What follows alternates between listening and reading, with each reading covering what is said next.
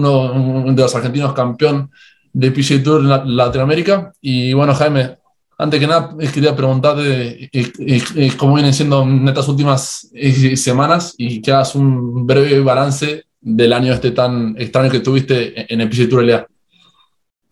Sí, extraño. extraño es una muy buena palabra. las últimas semanas, la verdad, fueron bastante agitadas. fue como que no tuve mucho tiempo de, primero de asimilar la victoria y de, poder dar un, un rato con, mis amigos capaz eh, como para celebrarlo, eh, porque derecho de Brasil eh, tuvimos que ir directo para, para Perú, para Lima, y después de Lima directo para Quito, y después volví acá a casa y estuve tres días y me volví a ir a Chicago a jugar la, pre, la primera pre del US Open, así que estuve como que no pude ni parar.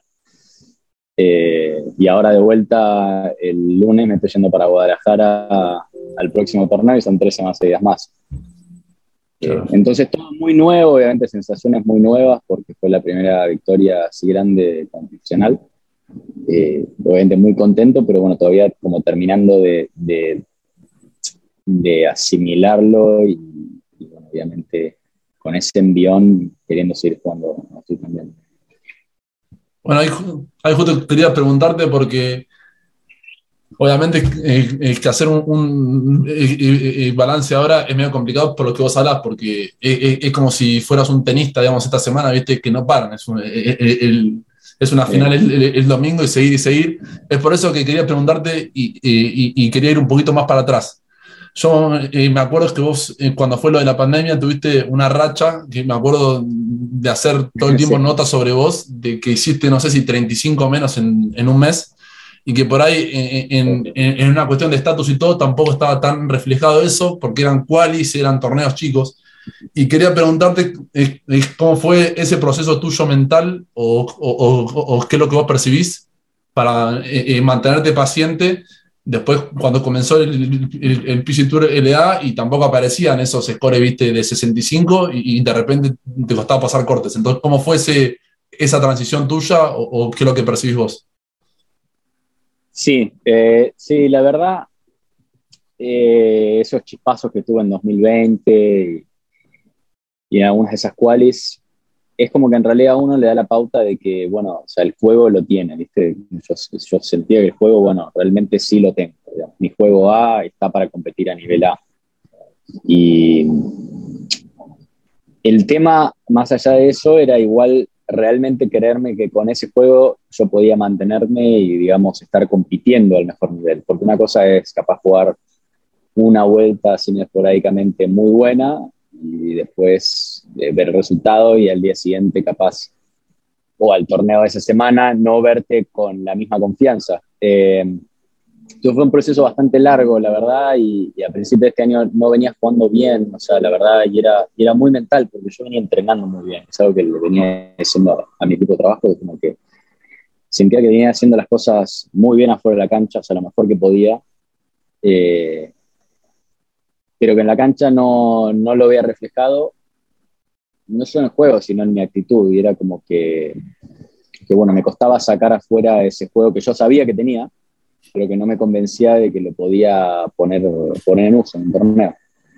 Y bueno, fue, fue, mucho trabajo, mucho hablar, la verdad, más que corregir swing y entrenar cosas distintas con Hernán, eh, con Iván Cherkaski, mi psicólogo, y con eh, Mariano Feliz, mi preparador físico, de, digamos, empezar a tomar otro ángulo y, y, realmente querer ir a los torneos con el objetivo de hacer mi parte nomás y de, y de tratar de hacer mi juego, tratar de poner de estar comprometido en cada tiro 100%, cada tiro individualmente y que, digamos, esa sea mi victoria. Y, y fue tal cual, porque venía de jugar un torneo malísimo en, en Córdoba, digamos, de dos vueltas capaz de las peores de mi carrera profesional. Y después de, de, estar como más pensando en este proceso, esas dos semanas que tuvimos de parate, fui a Brasil y salí como mucho más liberado. Eh, como sacándome esa carga encima de decir, bueno, tengo que ir y, y, representar, digamos, y, poner, eh, bueno, en la mesa todo lo que entreno. Más que nada, eh, o sea, en vez de pensarlo así, era como de hacerme parte y saber que si lo hacía, eh, esa iba a ser una victoria para mí. Habiendo ganado, como top 10, no pasando el corte, no importa. Era como que tratar de sacar un poco el resultado del proceso. Y la verdad que resultó bárbaro. El domingo, el domingo lo pude festejar finalmente porque mi victoria en realidad iba a ser hacer eso los cuatro días. Que lo pude hacer, pero si alguien me ganaba, alguien me ganaba, no, me iba a importar eso. Claro. ¿Y Polo? No, estaba pensando eso, que cuán, mental es este juego que sin, sin, sin irte a tocar eh, cosas técnicas después de Córdoba. ¿cuál es la, cómo te, te posicionaste, digamos, y, diciendo, me saco este peso encima, eh, arranco de cero, laburando como vengo laburando, estoy convencido que estoy haciendo las cosas bien, y ganas de punta a punta la semana siguiente? Es, un proceso absolutamente mental, no, no hay nada técnico acá, no se 100%. a trabajar en, la sacada del palo, solamente te pusiste a pensar con otro enfoque, ¿no? Sí, 100%. Eh, fue 100% así. También cambié el pad a último momento, eh, porque me llegó un pattern que, que, me gustaba de pinta nomás, uno tailor-made, eh, a mi casa el jueves antes de viajar a Brasil. Y lo llevé al patinguini y me gustó. Y dije, bueno, lo llevo a Brasil, a ver cómo va. Y lo usé los días de práctica. Encima cambié, puse mano invertida, grip, en vez de convencional con el abajo. a la izquierda abajo. Y todos los partiditos que jugamos por el almuerzo los días de práctica los gané. Y dije, bueno, vamos, vamos a probar el primer día. Hice 8 menos el primer día y dije, bueno, seguirá. Queda, se queda. Sí. Eh, sí. Ahí, ahí justo eh, quería hacerte una pregunta relacionada a eso, porque me interesa mucho la, esa parte mental, es bastante fácil charlarla, ¿no? En psicólogo, charlar con, amigos y entrar quizás al torneo bien, bien liberado también puede ser una tarea no tan complicada. Ahora, a mí lo que me sorprendió, y te soy sincero, es que hiciste vos 6-3, 6-3 y tenías a todas las cámaras encima, las entrevistas, todo, y es un, digamos, una, una, una diferencia bastante grande en relación a toda la temporada y la, la, declaración tuya fue el viernes a la tarde, fue justamente esa, fue yo ahora lo que quiero hacer es, es ir a jugar a golf y hacer lo mejor posible en cada tiro. Y me parece que eso, al decírtelo, es como que le quitaste peso encima. Eh, a cada ronda, digamos, y, a la situación. Entonces, eh, preguntarte eso de, cómo hiciste vos el sábado cuando por ahí el golf tampoco te acompañó tanto, de que tampoco ibas a hacer, viste, 35 eh, menos. ¿Cómo hiciste ahí como para, para mantenerte mentalmente bien, no? Sí, eh, sí, la, la, verdad, esas cosas que dije, digamos, en las entrevistas después, de la, después del juego, una cosa capaz uno, como vos decís, siempre lo dice, lo comenta con amigos, con el psicólogo, es fácil decirlo, pero yo realmente estaba convencido. Eh, y estaba convencido de que, de que tenía que seguir haciendo eso y que, eh, como si, y lo dije, si alguien venía atrás y me ganaba, bueno, fue mejor que yo, pero yo fui y hice parte. Y sí fue complicado porque yo sabía que en algún momento me iba a poner a prueba, o sea, el golf, el golf te pone a prueba siempre. No, siempre te sale, viste, el, la vuelta sin boy es 63. Eh, y sabía que había un momento que, iba a tener que bancármela y seguir, digamos, con eso, firme. Y eh, me pasó el, el, sábado, el sábado sopló mucho viento en Brasil, estuvo más difícil. Hice mi primer boy en el 8-10, o mi primer boy del campeonato en el 10, cerrando un pad de tres pies, creo. Muy mm. cortito. Después hice verde el siguiente, pero es como que eh, en esos momentos fue cuando más me dije, viste, vos seguí con el siguiente tiro. O sea, acá no viniste con un resultado en mente ni, nada. Y donde más difícil fue, yo creo que la prueba mayor fue el 10, el último día, porque eh, paso la ida puntero empatado en 19 menos, con Robin Caron que venía adelante y había hecho cuatro una vida. Y en el 10 pego con la mera 3 fuera del límite. Eh, bueno, y bueno, y tenía que pegarle de nuevo del tee y, y, me dije lo mismo, o sea, seguí, es este tiro. Entonces, el anterior ni el siguiente. Y pegué la mera 3 bien. Hice par, pero fue doble, o sea, hice par con la segunda, con fue doble para el hoyo y José Toledo hizo verde a ese, entonces me sacaron ellos dos, dos de diferencia. Pero bueno, es como que en ese momento dije, acá no me importa quedar top 5, top 10 primero, o sea, es seguir haciendo, lo que vine a pro, lo que me. Y me resultó porque terminé haciendo un muy buen verde al 12, eh, un gran verde capaz el mejor del campeonato del 16 y en el 18, bueno, ya a ese punto no sabía bien cómo venía en comparación con Rowan, sí que José se había caído un poco, pero me decidí a pegar los mismos tiros que venía pegando, o sea, un drive en el 18, un driveazo, un gran segundo tiro salió al hoyo y se me pasó un poquito delante green y ahí recién sabía que cuando subía al green que tenía que hacer dos pads para ganar. Eh, y bueno, por suerte salió de la, de la mejor manera porque el primer pad está bastante difícil de dejar cerca. Sí, eso quería preguntarte. Justo. El último pad fue largo, no, no, era, no era cortito. ¿Cuánto no, la pregunta mía. Siete pies eran, no sé. Es que era el, el hoyo 18. Bajada. Es, es el green es, es, muy, es medio raro, tiene como dos plataformas. Eh, y atrás del hoyo, la bandera estaba al fondo, hay como toda una loma grande. Y, me quedó como trabada en el antegreen, pero como con cuatro metros de antegreen todavía. Y los antegreens no son los más rápidos, pero tenía mucha bajada. O sea, sabía que apenas agarraba el green, la pelota iba a correr bastante. Claro. Pero tampoco a la vez no la querés dejar enganchada en el antegreen. Y es como que pegué un buen pat como quería, pero se empezó a correr de más. Y si, si corría un metro más o dos metros más, capaz que la sacaba de green de otro lado. Eh, pero me quedó, me quedó capaz el pat que nunca te querés dejar para, para ganar, que era casi de tres metros, viste, de izquierda a derecha, rápido. Sí, sí. Eh, sí, bueno, no sé, lo, ah, lo, leí sin rutina, cerré los ojos y le pegué. Bueno, ahí quería preguntarte y quedarnos ahí un segundito porque fue la, primera victoria tuya, digamos, de, es como pro. Eh, y quería preguntarte algo quizás un poquito íntimo, pero ¿quién fue al primero que levantaste el teléfono cuando saliste ahí? Si, si, si, si fue a la familia, a la novia, a un amigo, a un entrenador. Ah, mis viejos. El primero a mis viejos, que obviamente, o sea, tardó un, tardó un rato porque entre, viste, firmada tarjeta, entrevista, la entrega de premios, no, pero hablé con mis viejos, estaban en casa, obviamente, siendo muy cerca, eh, con mi novia, con mi representante, con Hernán. Fue todo, fue en realidad difícil darle, darle mucho tiempo a todos esos momentos porque eh, terminamos medio tarde, como cerca de las seis, y al otro día yo tenía un vuelo a las 7 de la mañana hacia Lima, con escala en Buenos Aires, pero a las 7 de la mañana teníamos que todavía manejar a San Pablo, eran tres horas en tráfico, Ah. Entonces fue como, y yo no tenía señal en el teléfono, un quilombo. Pero, pero bueno, fue como medio estresante ese momento en el que sabes que viste, querés hablar y agradecerle a todos los que con los que trabajás y estuvieron ahí bancándote en los peores momentos que no había pasado mucho, en los peores momentos. Mm. Eh, pero que a la vez no, no, tenés ni tiempo, ni señal, ni que estaba medio complicado. Pero, pero bueno, después me tomé el tiempo como para, para digerir todo eso y hablar con toda la gente con la que tenía que hablar. Y de todas maneras, un lindo momento.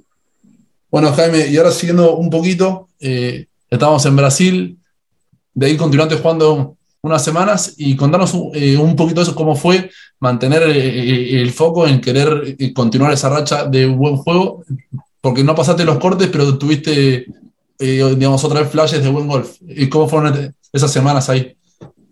Sí, la, más dura fue la, en realidad la de Perú, porque yo llego a Lima con poco tiempo para entrar a la cancha, eh, que jugar el programa el miércoles, y el jueves jugaba a la tarde y me levanto y estaba tomando desayuno muy tranquilo la mañana, porque tenía tiempo y se me endureció el cuello. Ya había llegado medio contracturado a Lima, pero se me endureció el cuello que nunca, nunca me había pasado y no podía ni mirar a la izquierda ni a la derecha, o sea, me dolía mucho. Eh, yo creo que era como una reacción, viste, del cuerpo de, todos los estrés de la semana anterior y del día. Eh, me fui a hacer masajes y todo, pero los primeros 5 o 6 pies de salida salían 40 llaves a la izquierda. Eh, estaba difícil. Hice, yo creo que hice el mejor más uno de mi vida. Porque le terminé agarrando el tiempo a las manos y como pegando push iban saliendo al medio, pero bueno, estaba muy difícil. Si no había jugado un poquito con menos dolor, pero encima jugaba bien temprano el segundo día, entonces como que no tenía tiempo para nada. Eh, terminé fallando el corte por uno, una lástima, pero bueno, eh, como que no me desalentó porque sabía que iba a ser difícil lo mismo la semana después de ganar. Eh, Y después la semana de Quito tuvo un muy buen primer día, excepto por el último drive del 18, que la cerró un poco y me quedó contra la red del driving que era fuera el límite, o sea, menos de medio metro. Y cerré con doble ahí. El segundo día arranqué con una pelota perdida en el RAF, o sea, 5 metros adentro del RAF en el 10. Mm. Eh, otra, otro un poquito mala suerte, un poquito mal drive, pero es como que me costó esa segunda vuelta entrar en ritmo ahí en Quito y bueno, qué sé yo, es golf y uno tiene que aprender a aceptar que... Lo mismo que en Brasil, como que fui a hacer mi parte, ¿viste? Y a, y a jugar mi juego y ver cómo se comparaba y esa semana capaz no lo tuve tan bueno como en Brasil y bueno, sin remordimientos. Exactamente, y, ahí quería preguntarte de hacer tu parte, ahora fuiste a hacer tu parte en la cual del US Open. Quería preguntar cómo fue eso, eh, eh, eh, la etapa que fue y, cómo jugaste. Sí, fue, un muy lindo día porque la verdad fue muy prolijo. me fui a Chicago porque me entraba con el, era la única más o menos que podía jugar con el calendario, con el parate de estas dos semanas justo mi novia había en Chicago, entonces iba a poder pasar un par de días ahí también. Tengo un amigo que me llevó los palos, Nico Falco, argentino también, que estaba allá, que vive ahí. Y, y fue un buen día, terminé, o sea, hice una buena vuelta porque eh, había bastante viento, la cancha no era fácil, hice un buen 5 menos. Eh, esta cual la pasé ya varias veces y es como que uno ya llega con la mente clara de que con dos, tres menos, por lo general, tenés chance de entrar en cualquiera de estas. Eh, el 5 menos y ganar, bueno, fue medio de chapa, pero, pero bueno, ahora lo importante es, la siguiente parte, que en, realidad estoy medio complicado porque hoy. Eso, ¿cómo, ¿cómo, te entra en el calendario ahora? Porque se juega ahora a fin de mes, principio de junio. Y me había, yo justamente por eso me había anotado a la de Dallas el lunes que viene, porque me queda perfecto para jugar esa e ir de ahí a Guadalajara, pero me llegó un email hoy que por cuestiones de que otros se anotaron antes de tiempo, tenían más prioridad que yo, no, yo no entré a esa. Mm. Y, eh, entró a una de las del 6 de junio. Eh, con lo cual se me complicaría muchísimo, porque me parece que, tendría que tener prioridad más sobre el calendario latino, pero si me llegan a dar las fechas, no sé, ahí estoy hablando con mi sponsor, mi representante sobre el tema. Mi sponsor hasta propuso, porque hay otra quali el lunes en Tokio. Hasta me preguntó si podía llamar a Tokio. Si me cambiaban a esa. Que me mandaban a Tokio a jugar si yo quería. Así que vamos analizando esa posibilidad. Y claro.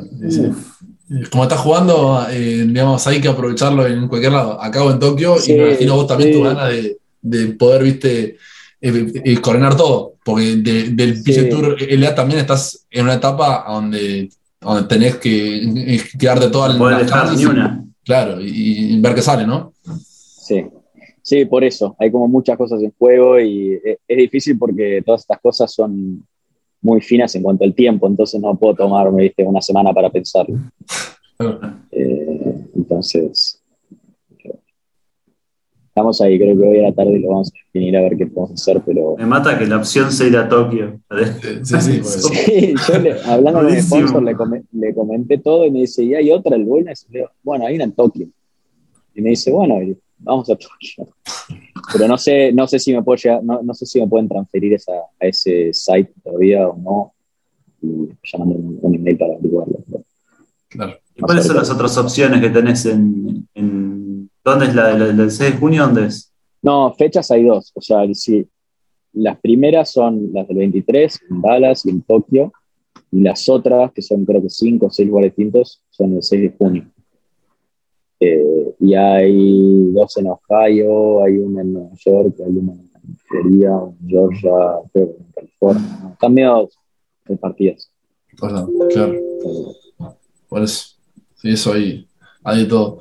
Y ahí justo quería preguntarte, porque por lo que estamos hablando, entre lo del triunfo, entre los torneos posteriores y ahora también un poco los US Open, la vida que tienen ustedes eh, es bastante así, de un estrés constante del día a día y de, estar en una rosca. Hasta cuando juegan bien, me parece, porque cuando juega mal, e, el fin de semana la comida nunca sabe tan bien, es la típica de que te fuiste con, a Córdoba, creo, con Nahuel, que, que, que, hablamos con él, ¿viste? Y me dice, sí, la pasamos bien, pero está un poco esa pizca de, che, boludo, hay que hacer score sí. en el torneo, y cuando juegas bien, sí. te suben los compromisos, que es un poco lo que yo escribía cuando, cuando hice una nota sobre Danny Willett hace poco, y hablaba con Polo eso, de, de, de qué loco que, eh, aunque los tipos juegan bien a veces, eh, eso trae aparejado nuevas responsabilidades. Entonces, eh, te, te, quería preguntar ahí cómo haces vos, qué tomas personal ya, es cómo haces vos personalmente, Jaime, en el día a día, sea de torneo o de semana intermedia, para tener otros hobbies, digamos, ¿qué haces vos para estar mentalmente un poco más calmo y poder enfrentar esa vida de profesional de golf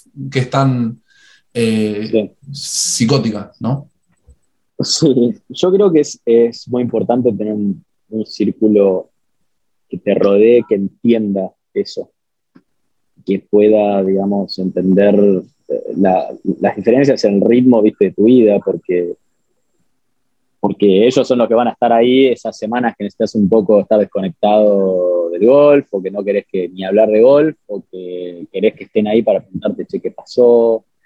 Eh, y yo creo que tengo mucha suerte en ese sentido, tener un buen, muy buen grupo de amigos, eh, son una familia que me apoya y no está todo el día, digamos, reclamándome mi viejo qué pasó con el torneo, con el otro, no, no es pesado en ese sentido. Eh, mis sponsors, lo mismo, o sea, eh, no me reclaman desde el lado, digamos, de lo negativo y, están siempre ahí, y mi novia, que, que no, no, sabía mucho de cuando empezamos a salir, pero que ahora sabe mucho más que, que muchas y, y está ahí siempre. Y siento que todo eso, a pesar de esta victoria, ponerle no, no cambió. Y eso me gusta realmente, porque tampoco quiero que cambie, digamos, mi día a día por haber ganado o por haber quedado último o lo que fuere. Y yo creo que eso es lo más importante para que, para uno también poder llevar adelante el, el balance de todo esto, eh, que ya de por sí es difícil. Es que encima de eso me parece. ¿Mirás? que... ¿Mirás? Perdón, Polo. Ah, Polo, Polo. Perdón, Polo.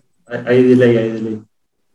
No, te quería saber si cuando estás libre, bueno, ahora no, estás en plena mudanza, estás medio zumbado, pero ¿sos de mirar golf? ¿Te gusta mirar golf? ¿Te sentás a mirar sí, sí. Championship y sale Sí, Tiger con, con Jordan y Rory? Si juega Tiger, siempre. Eh, sí, sí, sí. Soy de mirar golf, eh, capaz miro más fútbol que golf. Eh, pero sí, Pero los majors, ponele, no te los perdés. Sí, los majors los veo siempre y cuando estoy en casa y que vuelvo a entrenar, prendo la tele y si hay algo puesto que está bueno a mirar, veo y si no, sé, lo miro el pollo viñolo. Pero, pero sí, me gusta mirar muchos deportes, de lo que sea. ¿no? Un poquito de todo. No, no, yo, yo quería eh, eh, hacerte un comentario sobre lo que vos hablabas del círculo, que me parece también eso que, que vos hablabas de que no cambió nada desde lo de Brasil, eh, que, que justamente con Pueblo estamos hablando del tema números, que vos eso me imagino que también vas viendo, ¿no? La posición en, en el ranking todo, y creo que pegaste un salto en el ranking mundial de mil posiciones, ¿viste? Esas cosas que te pasan.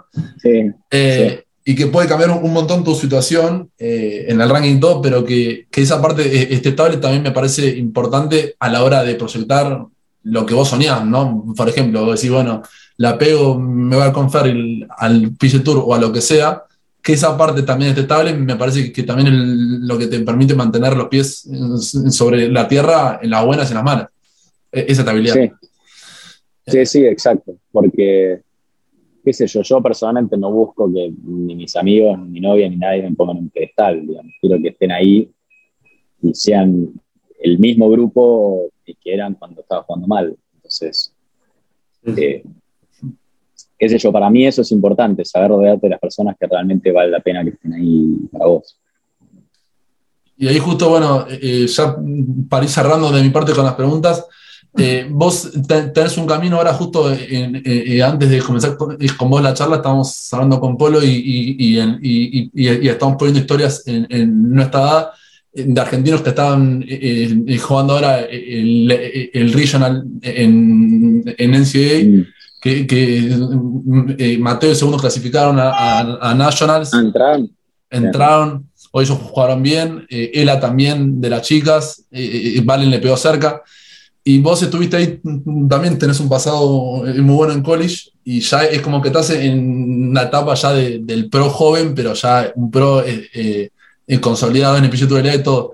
Quería preguntarte, vos ahora, mirando un poquito para atrás, ¿Qué comentario así como de tips, viste, o, de viñetas que, le puedes tirar 3, 4 a un pibe de 17, de 18 que está ahora en Estudiante de La Plata o en Cuba jugando y que tiene ganas de irse a estudiar afuera y sueña con esto de, bueno, los pro Tour le da Jaime? Mm, vos ahora, y viendo para atrás, ¿qué le podrías eh, tirar a ese chico o, a esa chica? Sí, eh, yo la verdad que eh, primero, antes que nada, que no la duden, que si tienen la oportunidad, que la tomen, si no la tienen todavía, que trabajen para tenerla, porque la verdad es, la experiencia de college es, no solo es una experiencia que para mí es única en la vida, que digamos, conoces gente de todos lados eh, y te abrís mucho al mundo, sino que también eh, te abre muchas puertas y muchas oportunidades. Eh, yo, aparte de mis sponsors, lo conocí a través de la universidad y, conozco mucha gente que, que me ha dado muchas manos en muchos sentidos digamos, que, conocí en la universidad. Eh, entonces, en ese sentido, te da, te hago mucho, te abre mucho a todo un mundo distinto que desde Argentina uno no lo conoce tanto. Eh, pero que también, digamos, usan college para, para realmente vivir la experiencia, divertirse, además de, digamos, empezar a ponerse un poquito más serio. Yo creo que me acuerdo en college, cuando estaba en college, y hablaba con algunos de los chicos que estaban jugando los torneos menores, decía, uh, qué divertido que eran los torneos menores aprovechalo, ¿viste? divertite, está bien, sí, es serio, querés ganar, pero como que todos los viajes eran muy divertidos. Y ahora como profesional, veo a los chicos que están en college, digo, qué divertido que era college. O sea, ¿viste? como pensando, bueno, que, o sea, queriendo volver a esa etapa, pero que a la vez sí uno en college ya está un poquito más serio que, cuando era junior. Entonces, es como, para mí es una, es una gran, es una pieza muy importante de ese crecimiento, de seguir tomando seriedad a poco en el trabajo que bueno, capaz uno que se hace pro a los 18, viste, que más esa etapa y, no tenés la misma experiencia que a los 22, 23 ya con un título universitario y habiendo conocido a toda esta gente y habiendo competido en todos estos lugares, eh, que también te da mucha experiencia. Totalmente. Yo ahí y, justo estaba pensando en cuando te conocí, que vos a mí no me conocías, pero era un nacional de menores en Sierra de los Padres, que, yo tenía creo que 12, 13, ah, me, invitaron. Hice creo que 105, 102, pegar a 6, y 6 y cuarto en Sierra. Y estaba justo pensando en, en, lo que vos hablabas de ir, eh, eh, digamos, eh, en Estados Unidos le dicen soaking in, tipo verdaderamente disfrutando cada etapa y tragándola, digamos, en el buen sentido, ¿no? De la palabra, y vos me parece que, también eso eh, lo hiciste y fuiste pegando los saltos de forma muy paulatina, porque vos de, chico tampoco eras un, Tommy Cocha, me acuerdo que con 16, 17 estabas ahí y pegaste un cambio ahí de madurez golfística, y en college fue un poco parecido, eh, y también, y, siempre fuiste como de a poco creciendo, y me parece que eso está bueno para, también para, para, para estos chicos, es que tampoco desesperen y que tampoco piensen que hay que ser un, eh, no sé, eh, el 5 del mundo como aficionados y que siempre hay diferentes formas y que te llevan a, donde te llevan, digamos, o al pille duro o a un buen trabajo, pero que es un tema de crecimiento personal y por ahí eso hay que hacerle énfasis desde chico, ¿no? Sí, sí, no, 100% de acuerdo y, y yo a, todo ese proceso lo viví y, o sea, te soy sincero, lo haría de vuelta de la misma forma que lo hice. Totalmente.